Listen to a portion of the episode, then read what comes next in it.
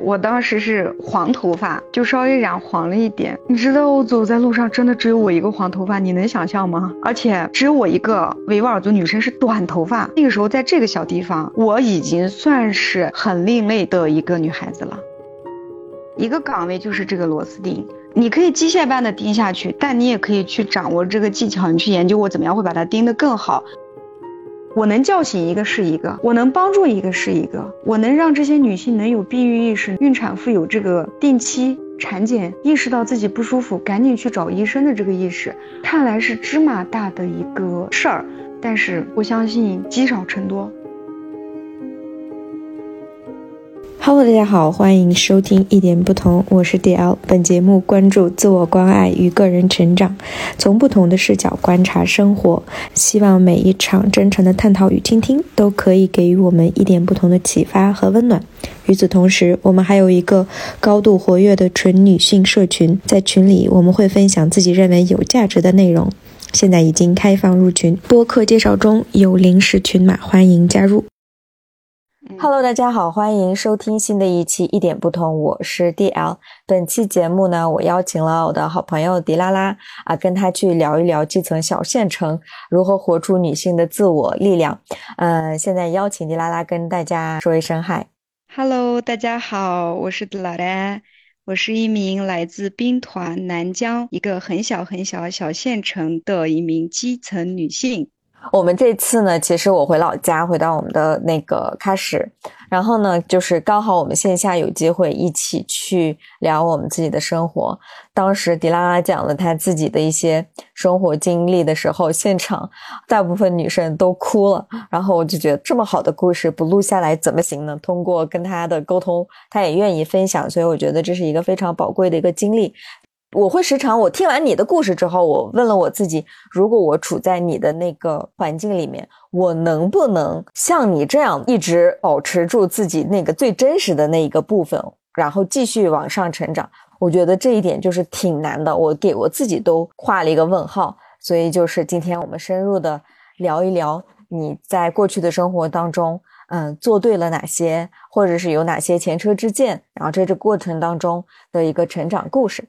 呃，所以那我就开始问第一个问题。当时我们也知道，你可以有一个在市里面是这个工作生活的机会啊，其实，但是你还是义无反顾的 去考的这个公务员，可以给我们简单的分享一下当时你的一个。心理变化吗？呃，那一年其实我是有一份工作，但不是我们南疆片区很多少数民族家庭理解的是一个铁饭碗的工作。我那一年正在从事我最喜欢的记者行业，也是我的大学毕业后的对口的专业。但是呢，因为我在我们喀什市，其实也是有见过一两个男生。见完了以后，我就会发现我跟他们说不到一起。我开始有一点的对这种婚姻开始有自己的要求。首先就是要能让我特别喜欢说到一起，双方都能接受对方比较开放的这个先进的这个思想观念的一个婚姻择偶标准。然后我就跟我的，其实也是我的高中的初恋啦。我们后面也一直在保持联系，但不是恋人的身份。我跟他去聊天的时候，去交流这些婚姻观念的时候，我发现他其实也是有这样的择偶标准，加上我们可能有这个婚以以前的这个感情基础在，我就顺理成章的就跟他走到了一起。但是问题来了，我们是异地，离喀什是有三百三十公里的这个地方。那个时候呢，我又不得不去在婚姻和工作当中去做选择，我就是考虑到刚好有个机会去考公，兵团的公务员，那。我也就是抱着必须要考试的心态，必须要考过的这个心态去说服了我的家人。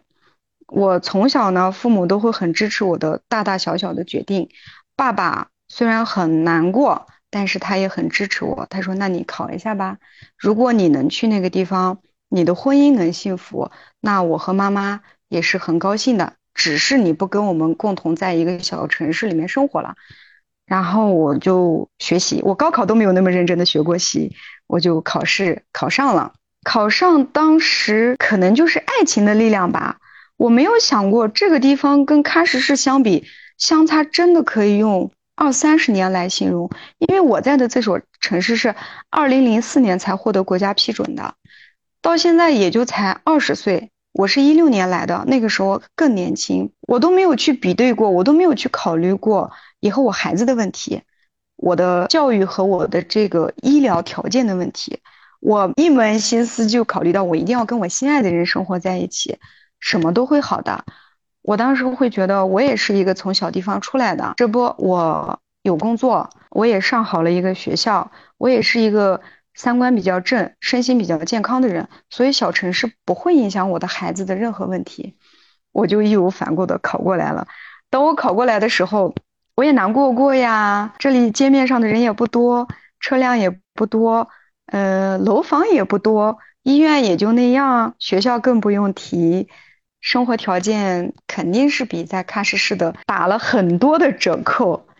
但我还是因为爱情，还是没有考虑到大小环境的这个差别的问题，就定居在这里了。那我就是有一个 follow up 的问题啊，就是我也听过很多的我的一些妹妹们呀，或者是长辈跟我们年龄差不多的女孩子，我们就会发现，如果就是义无反顾的为了。这个男性去到就是不是自己家乡，虽然你的距离还是比较近嘛，你你可以至少周末可以往返，但是就是去到完全陌生的另外一个城市的时候，其实这个里面的潜在的风险是非常大的。而且据我就是这段时间跟大家的聊天，包括我自己的一些反思，其实我发现就是我们都缺少一些。比较理性的，就是现实的那种头脑。然后你会不会就是现在再重新回来看的时候，你觉得这个算不算某一种的，就是恋爱脑那个感觉？算呀，相当算呀。我在这个城市没有任何的亲人，我只是有曾经的一些同学而已。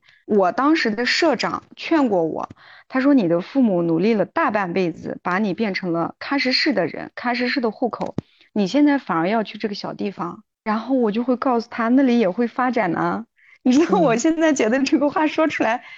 确实是恋爱脑。嗯嗯。但是你现在让我去说这样的话，我已经说不出来了。但是我还是会很怀念当时多少有点恋爱脑的自己。嗯，对，也是非常真实啊，而且，嗯，通过你之前就说，你也并没有说是，呃，是在市区，然后就随便找一个人，你还是专门比较理性的去分析了你和对方之间有哪些共同点，有三观是否合，然后能否沟通，方方面面都觉得 OK 了之后。然后也算是对于他的信任，才是去了这个基层，也算是，并不是说什么都没有去过了啊，对吧？然后也是为之付出，然后至少你有一份工作，比较稳定的工作了，在那个时候，然后再去到这个小县城，嗯，所以你当时有没有想过，就因为你们毕竟还没有结婚的前提下，你就决定先在那里找工作嘛，对不对？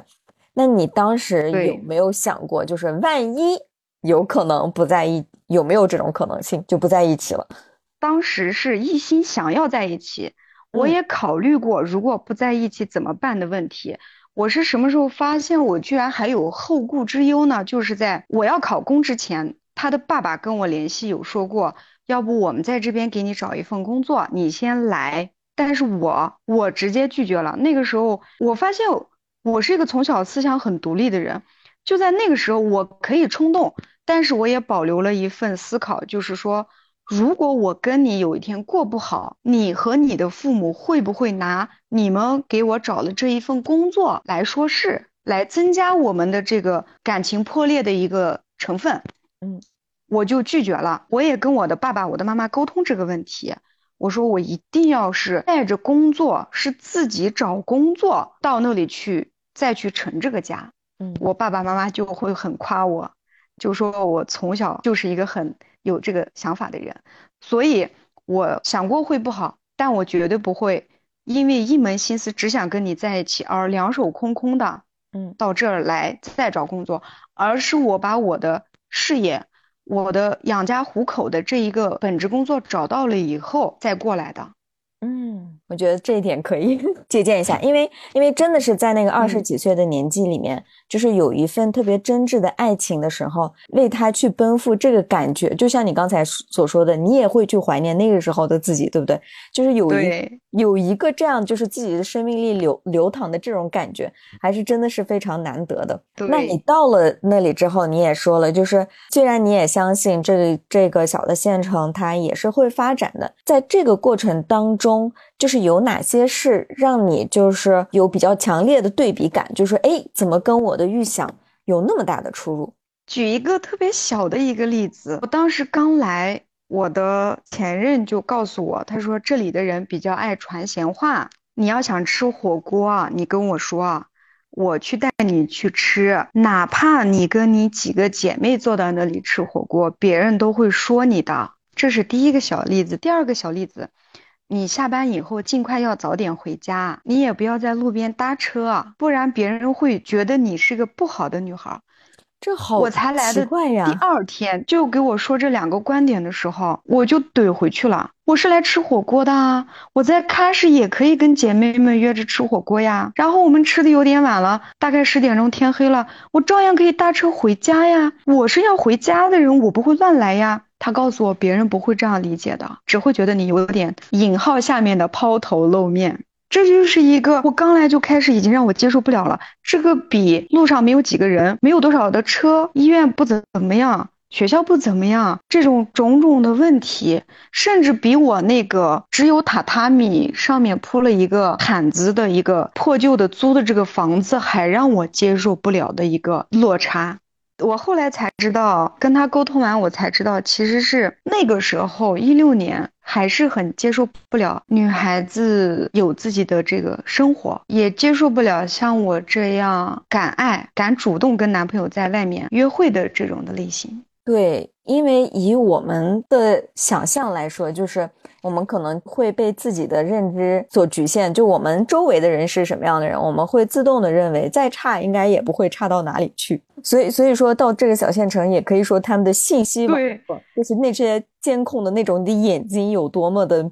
密集。是的，还有一个就是我当时是黄头发，就稍微染黄了一点。你知道我走在路上，真的只有我一个黄头发，你能想象吗？而且只有我一个维吾尔族女生是短头发。我那会儿不是大学毕业就开始特别短吗？只有我是短头发。然后有一次我搭了一个出租车，我搭的是一个汉族师傅的出租车。到了以后，他问我戴着墨镜嘛，他有问过我你是汉族还是维吾尔族？然后我就开玩笑我说我看不出来吗？他说：“听你的这个普通话是听不出来，但是看你也不太像维吾尔族。你想象一下那个时候，现在大家很普遍了吧？但那个时候在这个小地方，我已经算是很另类的一个女孩子了。那我可以这样感觉到，就是你到那儿的那一周，其实那个小县城所有人都知道你到了。”有了这么一个女孩子，都知道有一个一看就不是本地的一个女孩子，一看就是敢抛头露面的女孩子，而且还不是走访亲戚来这么几天，而是要在这里工作。对我长期在这里，那个时候连我们单位门口的保安，我走过他们都会用那样的眼神看我，就是会觉得提姆马乌这是谁？从哪来的？怎么会有这么一个人？我就觉得我是个另类，你知道吗？哎，那我有一个好奇啊，就是其实我们任何人在很多的，就是所有人就盯着我们看，都很奇怪的眼神去看我们的时候，那是我们会是浑身不自在吗？那你有没有想过，就是把头发再染黑，然后尽量去融入到他们的这个，就是 follow their rules，嗯，怎么说啊？就是遵循他们的规则吧。没有，我一如既往的是等到了我的黄头发都长完，但我还是保留了我的短头发，但我还是穿衣风格没有改变，不怎么跟这些人来往的这个高傲的态度也没有改变，还是正常的上下班，然后该去到我男朋友单位主动探班我就主动探班，我不会说是他们嘴里那种。女孩子怎么可以去主动了？下班不直接回家，可以去主动找对象的单位怎么怎么样？我不会，我觉得我想见他，他是我男朋友，我不该去见吗？这是我的头发，我想我觉得我适合留短发，我为什么一定要去遵循那个女孩子应该是长发飘飘的那种黑长直，或者扎个马尾的那种的原则？我不，就一直没有留长头发，坐等我的黄头发都长完，也没有刻意的去染回来。那你在就是工作单位里面可能会有一些长辈嘛，就是觉得人家是就可能是土生土长的本地人，那他们有没有就是教导你？不，你知道这就是我特别幸运的一点，因为我在公家单位，我接触的百分之九十五都是汉族领导、汉族同事，反而我在他们眼里我真的很好哦。他们越是夸我，我越能坚定自我。到现在也是，就像我跟你说，今天。我今天一直在被夸，被专家夸，被我的前辈夸，被工作上低一点的那些晚辈去夸。我今天一直在被夸。开车回来的路上，我就开始去回忆，我刚来这个时候，其实特别能接纳我的，也是我这些周围的汉族同事。在他们看来，我考公能考到这个地方，就已经算是突破了很多。然后再从外形的打扮，再到谈吐。再到对工作的认真，再到勇敢的去跟领导打招呼，这一系列的都是突破了这边很多维吾维吾尔族女孩不敢做的事情。我觉得当时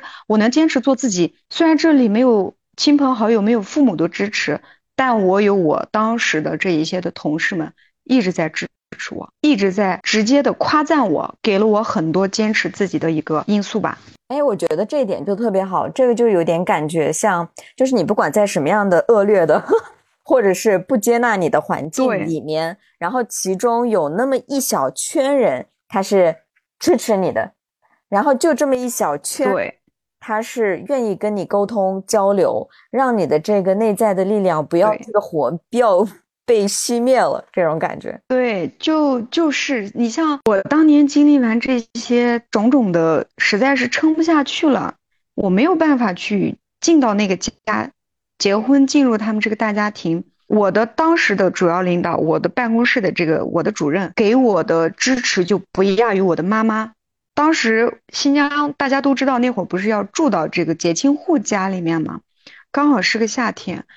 嗯，他们家里面正在闹腾的时候，我的领导会细节到给我做饭吃。他会告，因为我当时已经吃不好饭了，就是心情很失落，他就会告诉我你一定要好好吃饭。他就会强迫我以领导的这种方式压我，都要去给我让我吃饭。完了，我去到户外去上完卫生间回来，我的铺子都已经被他铺好了。就那一瞬间，我就会眼泪打转。我在经历的是我的。本民族的，我自认为是会是我的好婆婆的那个人不喜欢我，导致这个这一家人都不愿意接纳我。和另外一个是除了工作关系以外没有太大关系的一个汉族，是我的领导，跟我妈妈同龄的一个阿姨。我就去洗漱，上完卫生间回来，我的铺都铺好了，我就会有个对比，然后晚上又不敢大声的哭，我就偷偷的哭。然后等到第二天，人家就是要结婚的第二天，我们还是在农那个农村亲戚家里面。然后我的一个同事打电话说，这个活我干不来，能不能让拉拉回来干活？我当时的女领导看我已经躺着，连手机都不玩，就在那个板床上面躺着，热了连连汗都不擦的瘫到那里。他看了我一眼，他就给我那个同事说，他生病了，中暑了，这点事你干不来吗？不要再打电话了。他把那个电话挂完，他就告诉我一句：“他说拉拉，你是病了吧？你虽然没有中暑，但是你的心病了吧？”那一瞬间，我的眼泪一下止不住了，你知道吗？然后我就特别委屈的躺到那儿，他什么话都不说，他就拉着我们其他同事出去到外面院子里，他就让我安安静静在那个房子里面哭。等第二天我前任结婚婚礼那天，领导一大早就给我找了个车，让我回喀什市。他说：“这种这种日子，以这边人对你的这个会在背后找你闲话这一点不太好，你还是回喀什躲一下这些事儿吧。我再批准你一两天的时间，你把自己调整好了以后再回来上班。就是这种的细节和这种的领导和同事，才让我撑起来，过了那些在做自己和不做自己之间纠结的那些痛苦日子。”哦，我觉得你刚才分享完这个故事，我觉得我都快要哭了。就像我们一开始录这个播客的开头，我就觉得你刚才给我讲，就是你的领导对你的这些细节，就真的很令人感动。然后，但是呢，这个又与你一开始就是为爱而奔赴到这里来，但是又又轻描淡写的简单的说一下当天你前任结婚这件事情。那所以我就想问你，就是什么时候，或者是怎，你是如何逐渐的去放下了对对于这份爱的。执着，或者是说有一天你会醒来之后就觉得那就这样吧。这个过程是怎么发生的呢？其实没有突然的发生，只有我突然的发现过。因为那段时间，咱们那天聊天的时候，我不是也给大家就是就就就姐妹们说过，就是我很无辜。这个无辜也是我过了一两年以后发现我很无辜。我当下还是在自责。如果当时在这种大环境下，在没有人去度蜜月、没有人去拍婚纱照的这种情况下，我如果没有勇敢的去说出这句话，没有提出这个要求，可能我也顺理成章结婚了。我可能过上了我自认为拥有了我爱人的这种拥有了爱情婚姻的这种生活。但是可能也是天意，一次不顺，两次不顺，从买完婚纱就婚礼办不成，再到。就是不愿意让我们领证，就是不愿意让我们结婚，再到直接就是就是直接要跟别人去结婚，拉扯的这一段时间，我还是在自我否定，我还是在去跟他们家里面的人去努力争取，我还是在自责的觉得我不该这么做。就在那个时候，给我鼓励的还是我我身边的这些同事和领导，他们一直在劝我，你没有做错。像我们拉拉这么好的女孩子，他娶上简直是他修来的福气。他们就会觉得我很好啊，我很优秀啊，为什么他们家人不懂得珍惜？到后面我实在无能为力，我举白旗就自动退出，他们也听天命去结了个婚。其实结完婚的婚后的一个星期，我暴瘦了六公斤，我也不知道怎么就瘦的，那是现在怎么样都瘦不回来的那个功夫，那个时候真的有这个能力，你知道吗？然后暴瘦，瘦到我小学的那种体重。放不下，是真放不下。可能放不下的也是那份爱吧，恋爱脑放不下，放不下的也是那种不愿意服输。我都放下那么多东西到你这个地方了，你为什么对我不负责？你为什么不愿意跟我结婚？你们家人为什么不让我跟你结婚？那种的执念和以后我要怎么办呀？我要在这个城市怎么办呀？谁来当我的依靠啊？的这种的恐惧感，导致我。成夜成夜的睡不着，内心是真的有上万只的蚂蚁在挠我。白天我不得不去工作，晚上我又不得不面对熬到天亮的那种痛苦。我现在也不记得了熬了多久，但是一年至少是有的。然后我也不记得我是怎么突然发现没他我也能好，我也不记得我是怎么突然放下的。真的不是突然，我都是基于。我自己对很多日日夜夜的斗争，甚至去吃一些辅助我睡眠的药，在调整我情绪的药，因为我得要以最好的心态继续站到这里，我没有退路了。那个时候就已经有就业压力了，我如果因为这些事情去辞职回家，我知道我爸爸妈妈还是会敞开胸怀拥抱我。欢迎我回去，但是我不服输啊！我当时是多多么努力考到这个公务员的，我也是好几百个人当中一百多个、二百多个人当中的佼佼者呀！我没有了工作怎么办？我再回去，我怂不怂呀？的各种死要面子，就只能硬撑在这里。然后也得到了同事们的支持，这边朋友们的鼓励，朋友们也不让我辞职，他们会觉得你做错什么了？你为什么要当个逃兵？谁让你当时义无反顾的要来了？你就要扎根扎都要扎到这里，就是那种都是虚蛮脑子的，你必须要给我好好的那种心态。然后我就死撑死撑，也不记得撑了多久，也开始工作上比以前要承受的工作压力更多了。嗯，也在学会转移注意力，也开始给父母表现一副我在这里很好，你们不要担心我的这种很多很多五味杂陈的日子。也挺过来了吧？确实，我说不上来是什么事情和什么人让我放下了，但就是不知不觉中，我学会了巴拉巴拉，算了，我能怎么办的心态。到也就前两年吧，我才开始会觉得嗯，我没去，我没有结成这个婚，肯定是一种保护我的这个事情，肯定是老天在保护我。你看吧，我现在多自由，我下班我就安安静静的干我自己的。我的朋友们因为老公哭鼻子，因为孩子哭鼻子，因为婆婆哭鼻子的时候，我没有什么老公可以哭鼻子了，我没有什么可以等的电话，我没有什么可以期待的事情了。好轻松呀！我就开始追剧，我就开始干享受我现在的这些生活，也就这么就不知不觉上岸了。就包括那天咱们聊天，跟你们聊完天，那是我第一次不哭着去说这个事儿。不过我也好几年没跟别人聊过这些事儿了嘛。那是我时隔很久，终于不再流眼泪的去说这个事儿。然后被你这么一说，我发现，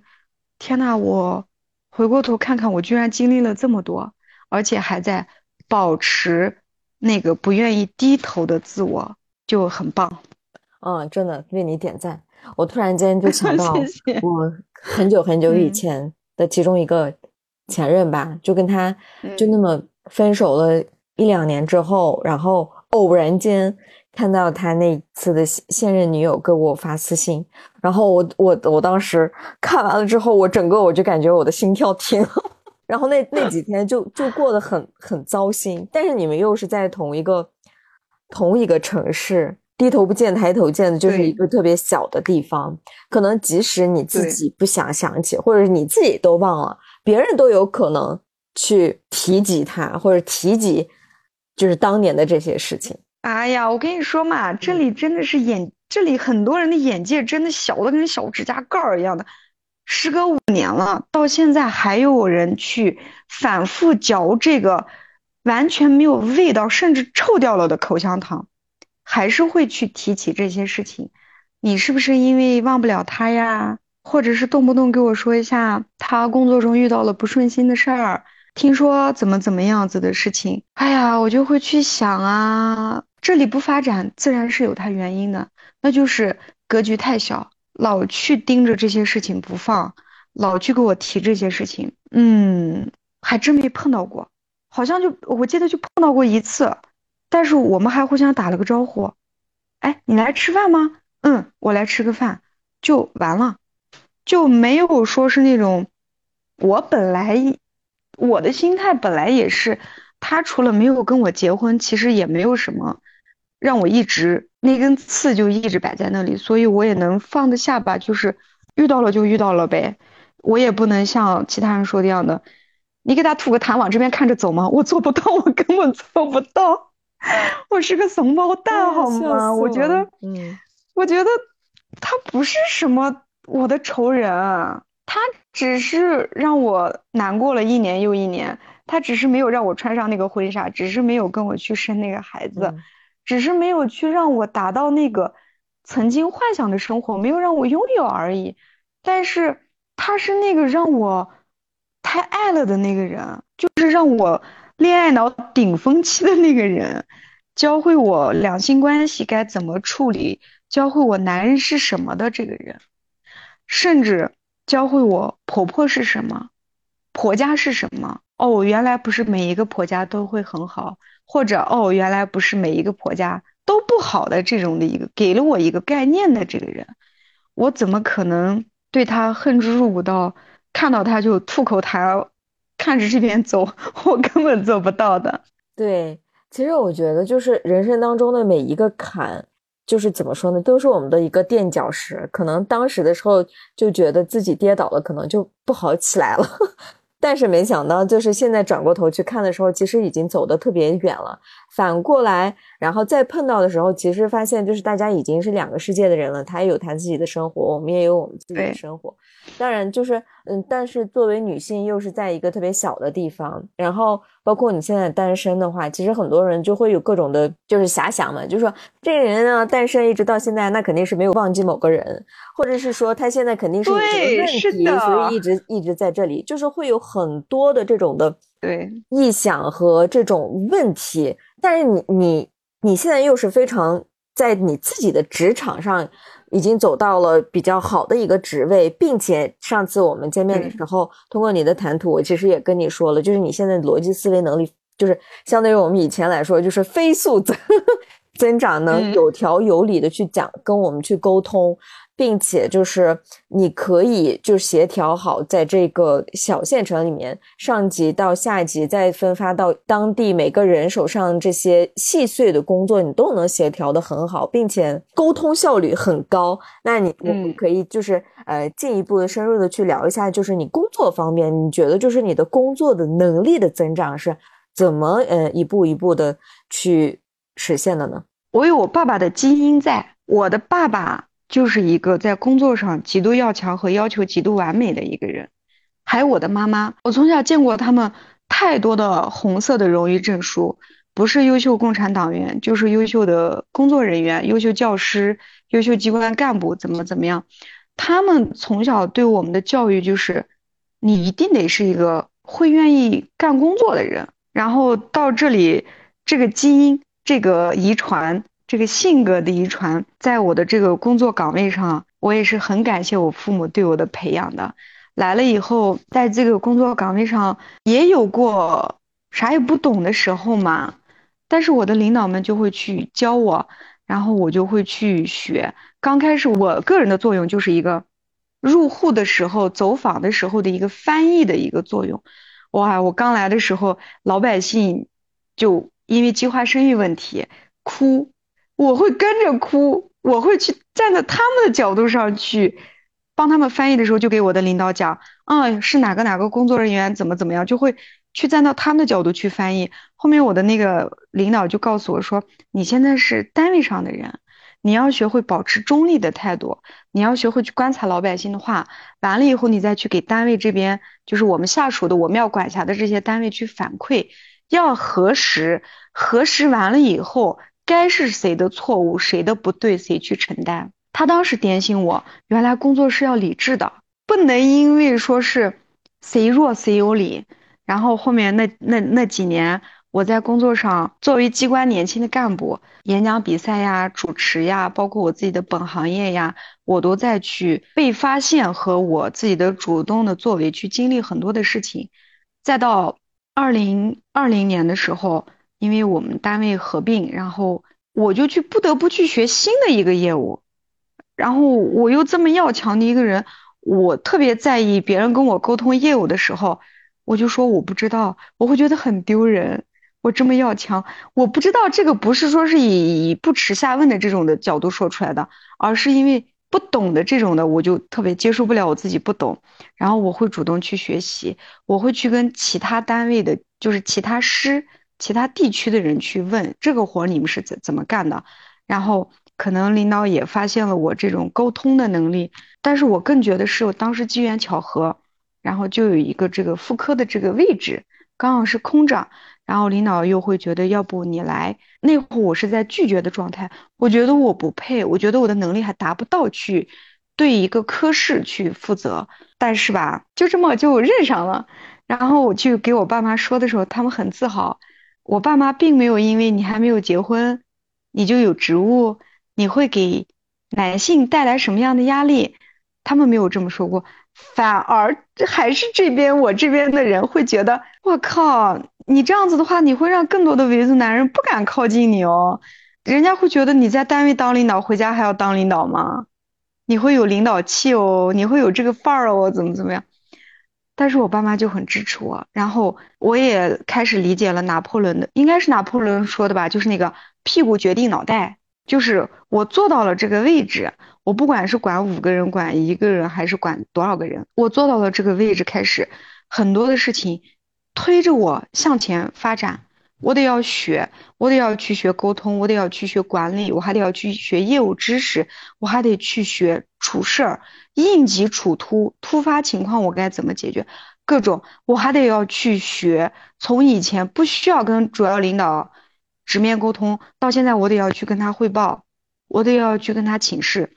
我要开始去去学向上的管理，我要开始去摸透我的这些工作人员的性格。怎么怎么的各种，那个时候我开始在微博上研究职场，然后在抖音上研究职场，包括我现在我的抖音都会经常去给我推职场应该怎么怎么做，女孩子在职场上要怎么怎么做的很多东西。其实我成长很快呢，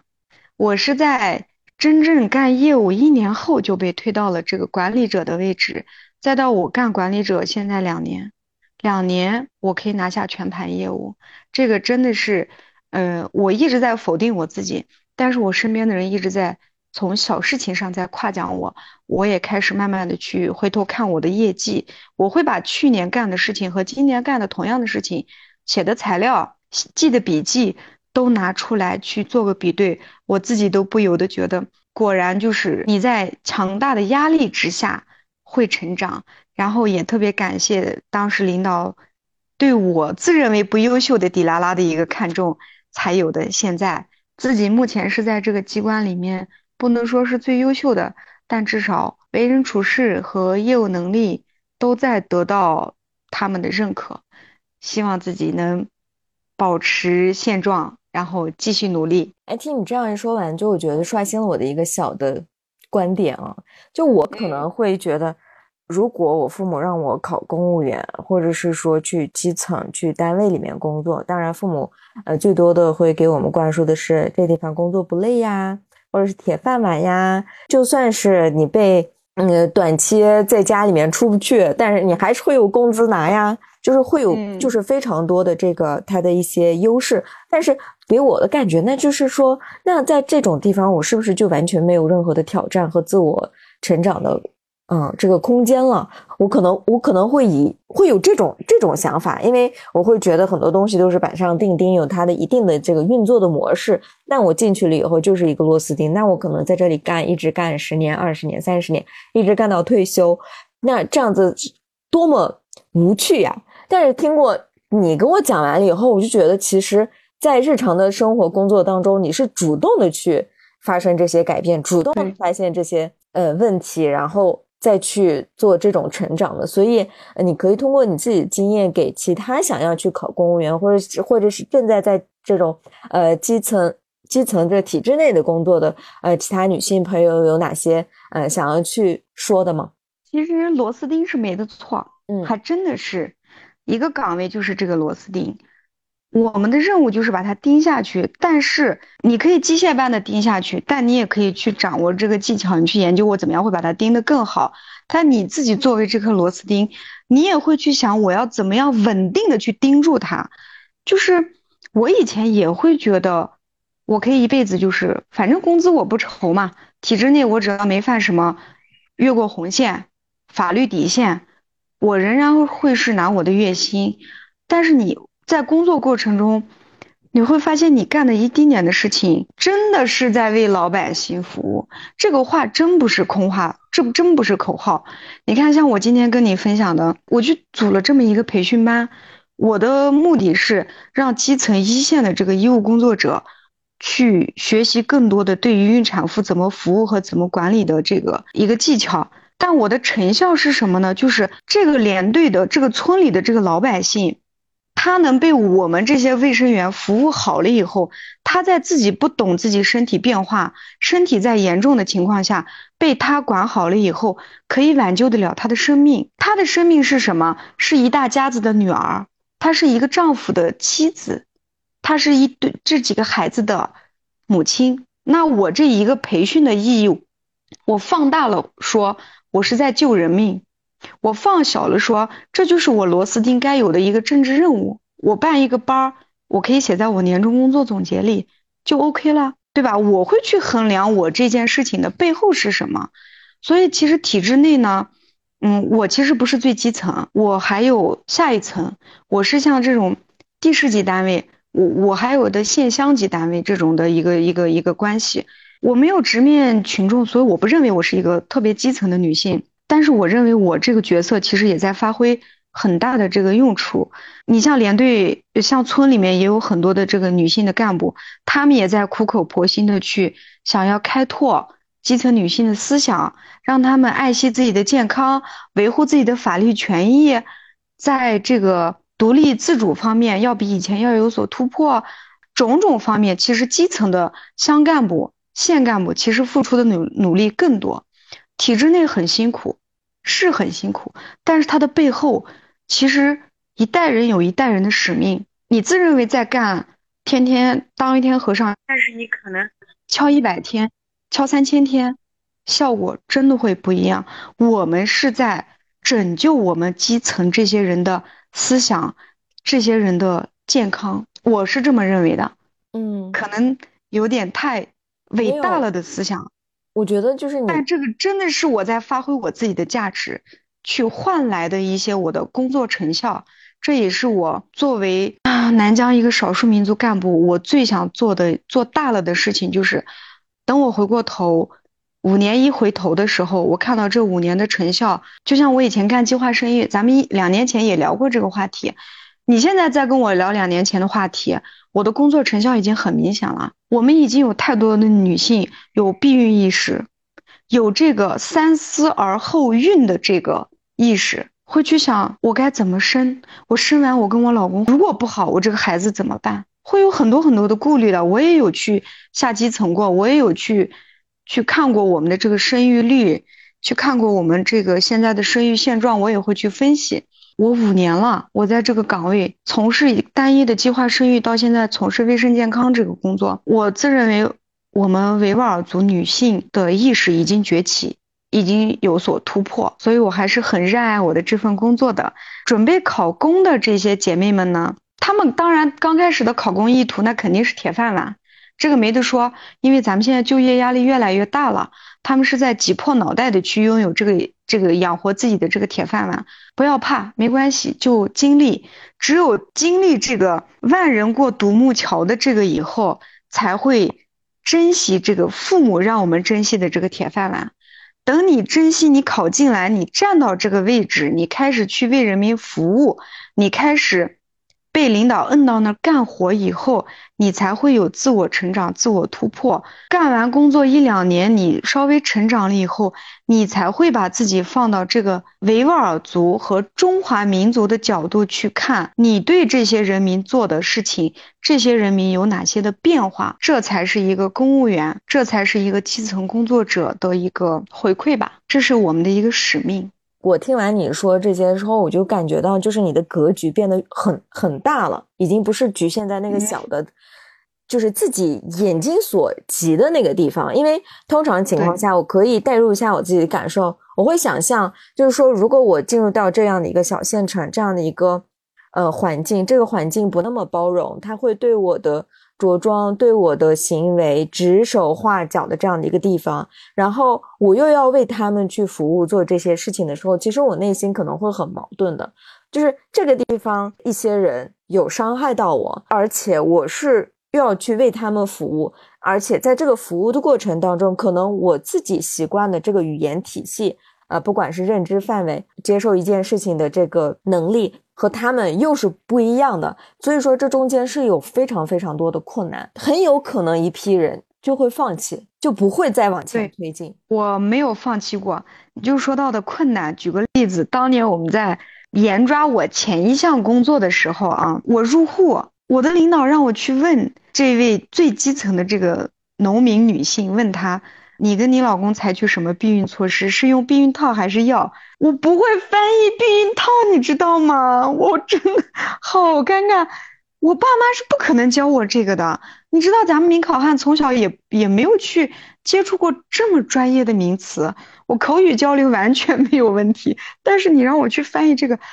但是我当时特别聪明的一个办法就是陪我们一块入户的还有村干部。我立马看向他，我就是给他使了个眼色，让他去说，就巧妙的躲过这个让我打败我这个积极性的一个一个一个坎儿。然后还有一次是跟他们沟通的时候，他们就说：“嗯，结婚了没有呀？怎么怎么样？”就村干部就问我，我说我二十六了，我还没有结婚，嗯，准备结婚。他就说：“你没结婚你就干计划生育？”然后我当时一堆就是那种 “excuse me”。我结婚难道这件事情是我要以身献法吗？我一定要是以自己的这个经历才能去推吗？我当时就是那种，我没结婚跟我干计划生育有什么有有什么关系吗？这是我的职业，这是我的工作，我很难把他们两个放到一起。我就怼了人家一句：我为什么一定要结婚才能干这个吗？然后他们的意思是什么？没有结婚的女孩子是不能谈论性的，是不能懂性的。是不能懂避孕的，不能懂男女关系的。可是，在我看来，Oh my god！我是大学生，我是新时代的女性哦。我可以不跟你聊，但是不代表我不懂。然后就遇到这方面的工作问题。哎呀，你刚聊到这些工作，我现在就想笑。我当年我确实是被他们说过，给了我这个击败我的这个这个门槛在那里，但我还是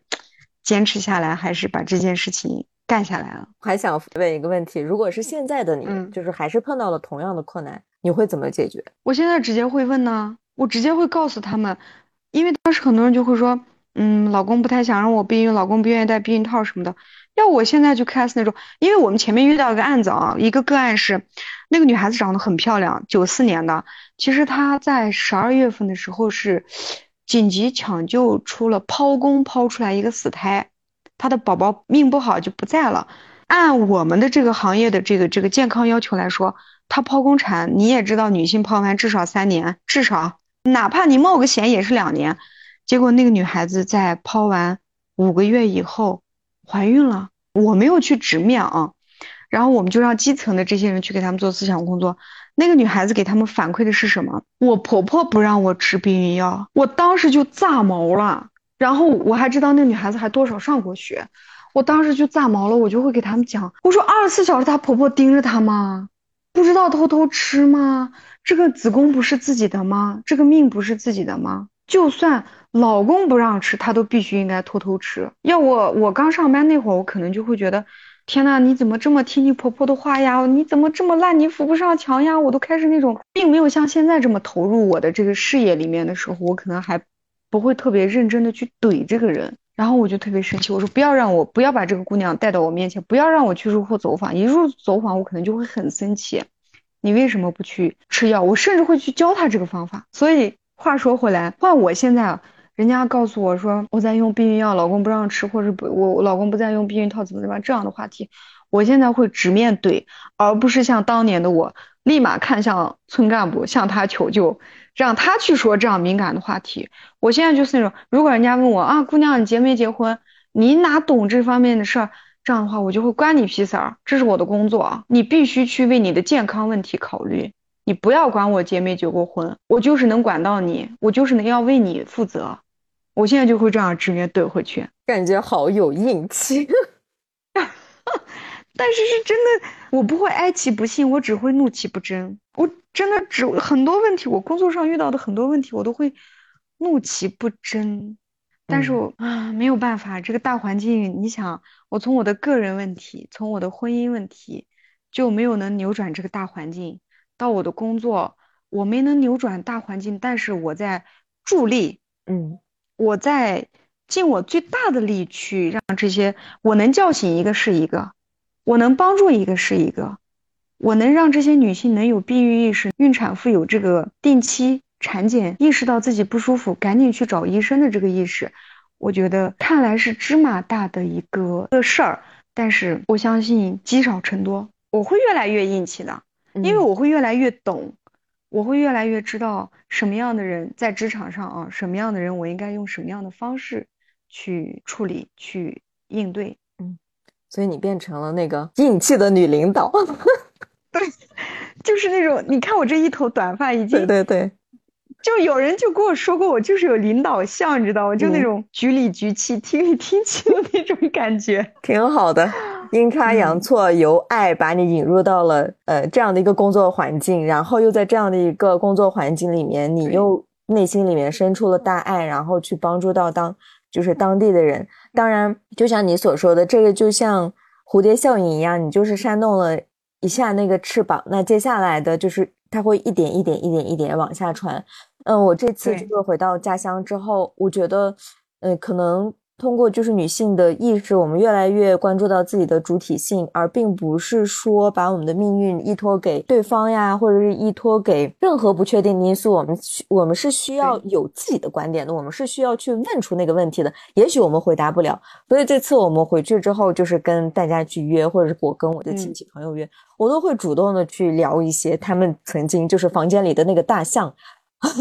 大家都知道有这么一回事，但是大家都不愿意去聊的东西，我会主动先开过去问一问，聊一聊。当然也不会深入了，呃，我也会稍微聪明一点，聊一聊，然后我就我就抽出来让他们自己想去吧。我觉得就是这种小的点，确确实实你要去不断的一点一点的去往前推动。变化是真的大呢。你那一期播客我有听，我还评论了，但是我知道你看不出来哪个是我，就是那种怎么说，我我也去观察过，我这边就是我们的村里面的这种一线的老百姓女性，我也有观察过。经过这么六七年新疆的一个大的一个变化呢，